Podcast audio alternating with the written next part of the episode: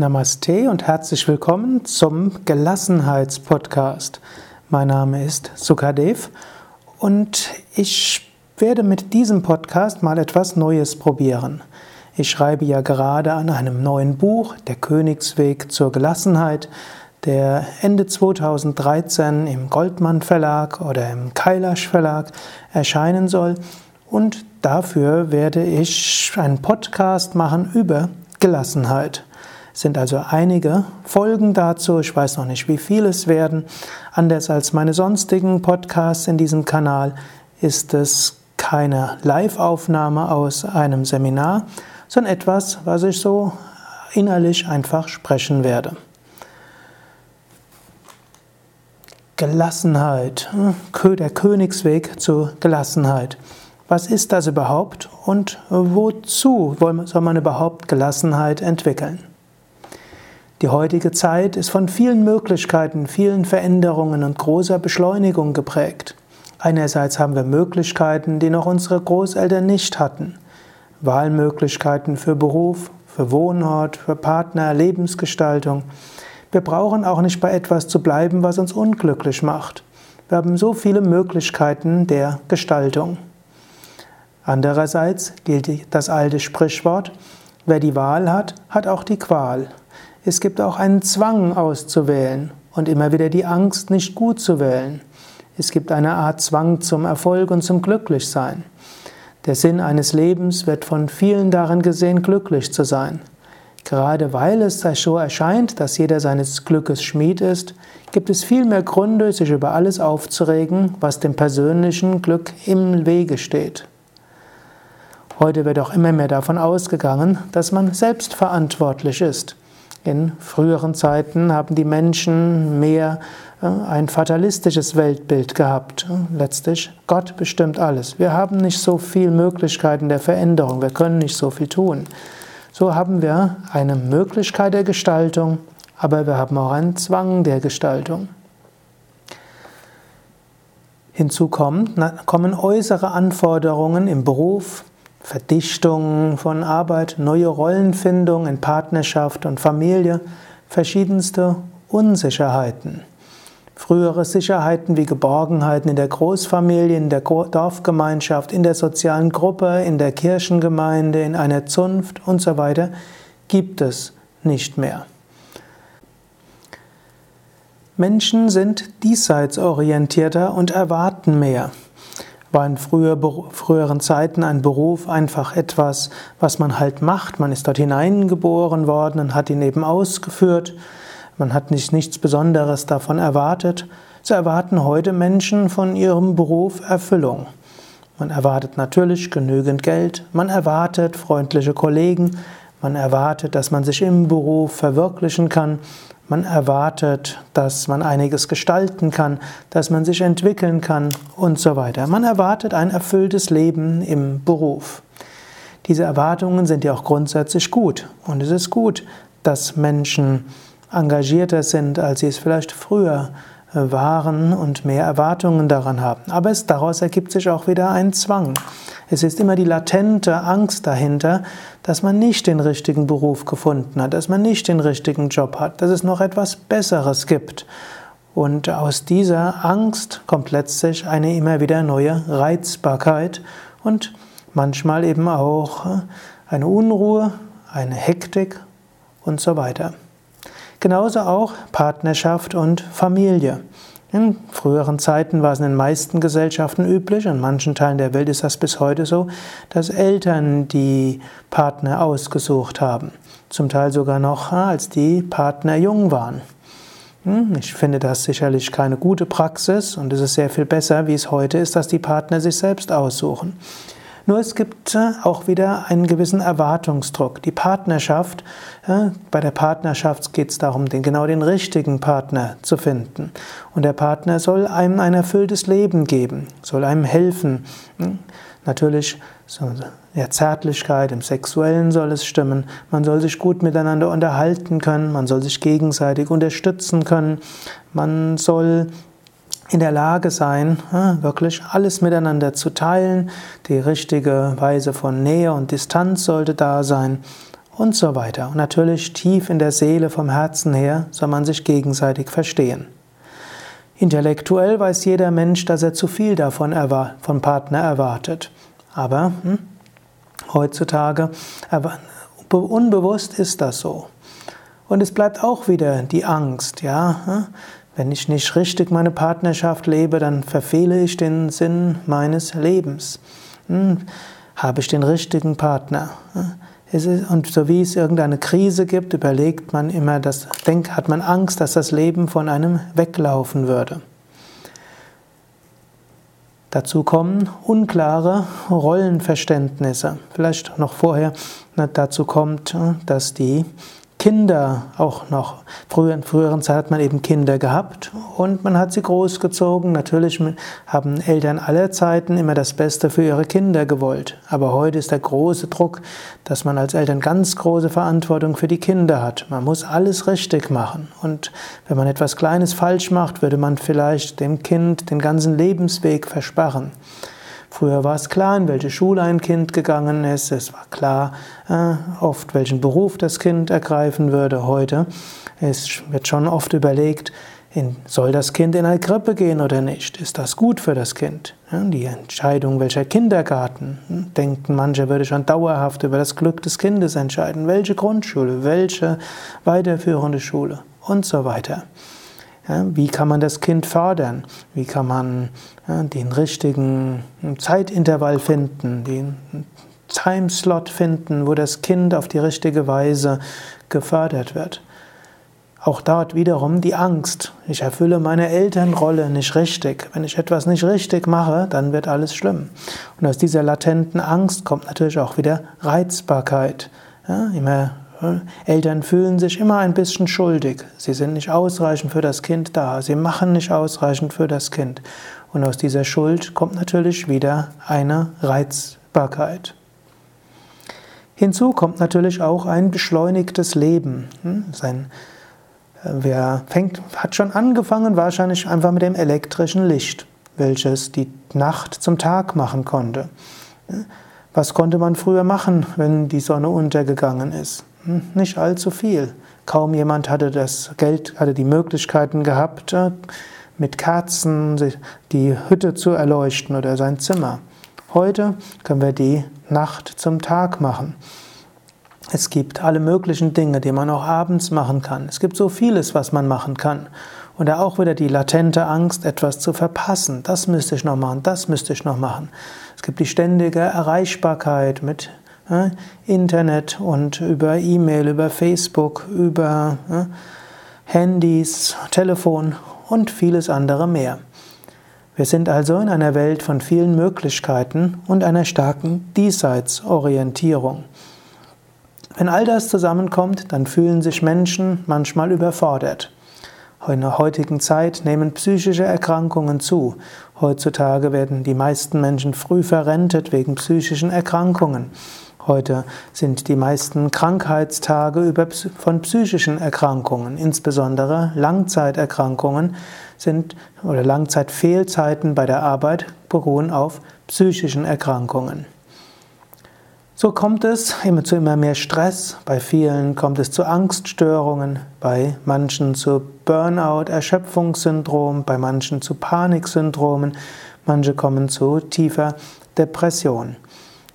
Nach manchen Umfragen oder äh, Einschätzungen wäre die, hat die Hälfte der Deutschen eine psychische Erkrankung, die behandlungsbedürftig wäre. Vermutlich ist das etwas übertrieben und vermutlich wird das gesagt, um mehr Arbeitsplätze für Psychotherapeuten zu schaffen. Aber es bleibt dabei, Menschen fühlen sich überfordert. Hier bietet Gelassenheit ein Antidot. Es ist möglich, ein gelassenes Leben zu führen inmitten all der vielen Veränderungen. Es ist möglich, ein gelassenes Leben zu führen inmitten aller Anforderungen. Man kann ein gelassenes Leben führen. Was heißt Gelassenheit? Darüber will ich nachher äh, sprechen. Zunächst, in der heutigen Welt gibt es auch, auch Wertekonflikte. Zwei Wertekonflikte oder zwei Werte, die im Konflikt zueinander stehen, sind Coolness versus Authentizität. Selbstbeherrschung versus seinem Herzen folgen, seine Wünsche und Sehnsüchte leben. Man kann nach außen cool erscheinen, aber man will auch authentisch sein. Authentisch heißt seine Emotionen leben. Man will sich selbst beherrschen können, man will nicht als, äh, als jemand dastehen, der sich nicht unter Kontrolle hat. Andererseits will man seinem Herzen folgen, seine Wünsche folgen, seine Sehnsüchte leben und auch seine Emotionen leben. In unserer heutigen Gesellschaft wird äußere Gelassenheit hochgeschätzt, aber Authentizität auch. Sie scheinen sich zu widersprechen. Ich behaupte, beides ist sehr gut vereinbar. Das ist ja das Thema dieses Buches, der Königsweg zur Gelassenheit. Der Königsweg zur Gelassenheit verbindet Gelassenheit mit Authentizität. Er verbindet Engagement, Begeisterung und Emotionalität mit einer inneren Gelassenheit. Letztlich, du brauchst nichts in dir zu bekämpfen, zu verdrängen oder zu bearbeiten. Du kannst vielmehr lernen, mit allem in dir geschickt umzugehen. Und wenn du es erschaffst, zu etwas in dir zu kommen, was jenseits ist von allen Höhen und Tiefen, wenn du in der Lage bist, zu dem in dir zu gehen, was immer gleich bleibt, egal was äußerlich und emotional geschieht, dann kannst du geschickt umgehen, geschickt mit dir selbst, geschickt mit deiner Umwelt. Was ist Gelassenheit? Das deutsche Wort Gelassenheit stammt vom mittelhochdeutschen Wort Gelassenheit ab, dieses von gelassen. Es hat etwas zu tun mit lassen, mit loslassen. Gelassen heißt ursprünglich Gott ergeben, maßvoll und ruhig zu sein. In diesem Sinne heißt Gelassenheit, inmitten des, der Hochs und Tiefs des Lebens und der Ereignisse innere Ruhe zu bewahren. Ein Symbol dafür ist der Auge des, das Auge des Zyklons. Ein Zyklon ist ein Wirbelwind. Hm, Wirbelwind geht alles hm, drunter und drüber und er kreist und vieles passiert und Bäume werden ausgerissen und Blätter werden weggepustet und ganze Häuser können entwurzelt werden. Aber im Inneren des Zyklons ist es ruhig. Gelassenheit kann heißen, ins Innere zu gehen, inmitten des Zyklons und aus dieser inneren Gelassenheit heraus auch Einfluss zu nehmen auf den Zyklon selbst. Ich will zwei Grade der Gelassenheit unterscheiden. Es gibt die Gelassenheit ersten Grades, das ist die Gelassenheit gegenüber den Ereignissen der äußeren Welt. Ruhe des Geistes inmitten von Veränderungen. Gelassenheit ersten Grades würde also heißen, stets innere Ruhe zu bewahren, Coolness zu bewahren, was auch immer geschieht. Gelassenheit zweiten Grades dagegen wäre Gelassenheit gegenüber den äußeren Ereignissen, aber vor allen Dingen Gelassenheit gegenüber den Ereignissen der inneren Welt.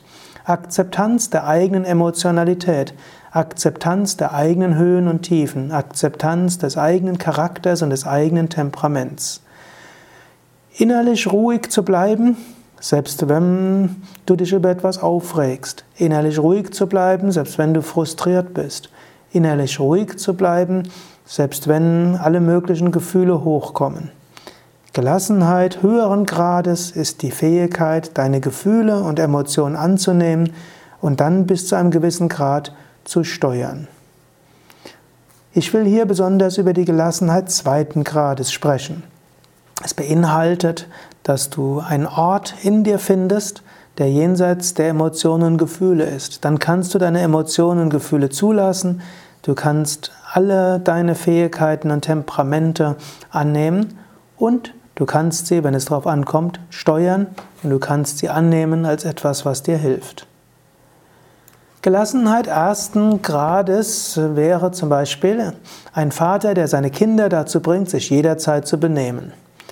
Gelassenheit zweiten Grades wäre ein Vater, der selbst inmitten von chaotisch spielenden Kindern seine Ruhe bewahren kann und wenn nötig seine Kinder auch zur Ruhe bringen kann, aber keine Probleme damit hat, wenn die Kinder auch mal laut werden. kann sagen, die Kinder sind dabei wie deine Emotionen, wie deine Gefühle, wie deine Gemütszustände. Du kannst lernen, mit deinen Gemütszuständen umzugehen, wie mit Kindern. Du kannst deine Emotionen annehmen, wie Kinder.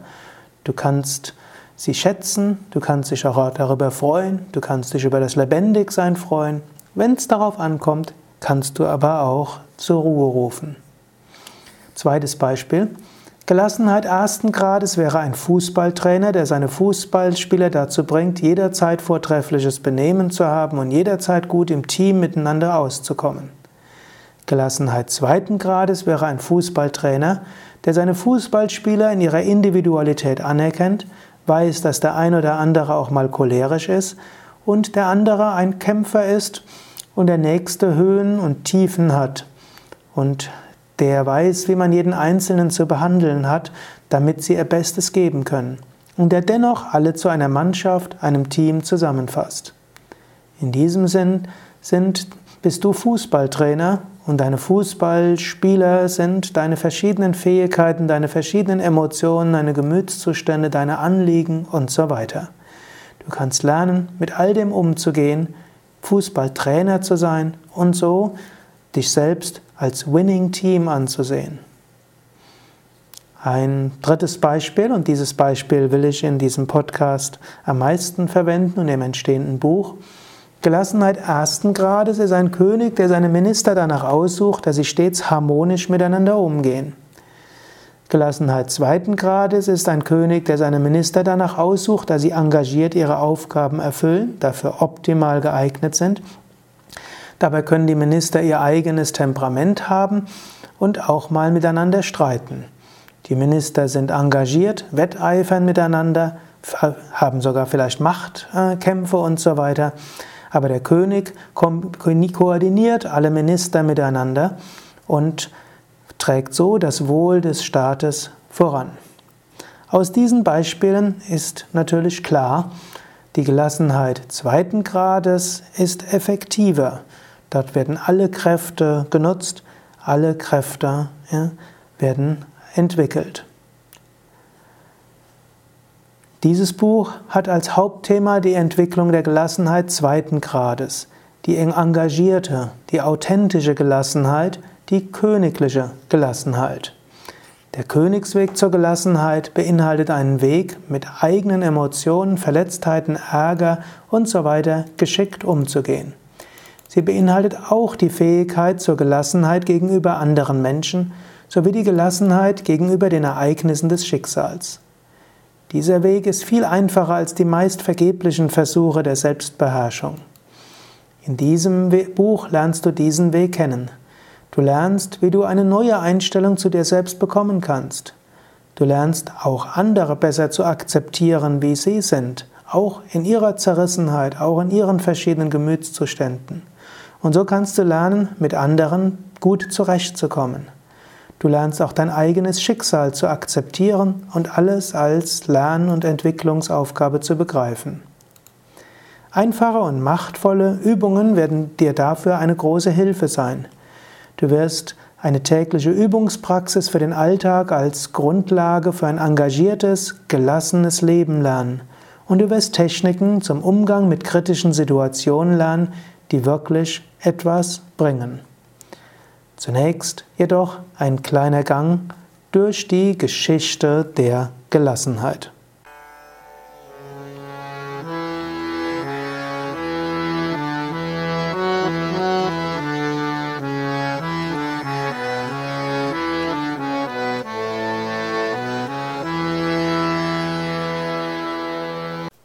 Das war die aktuelle Ausgabe des Yoga Vidya Satsang Podcasts.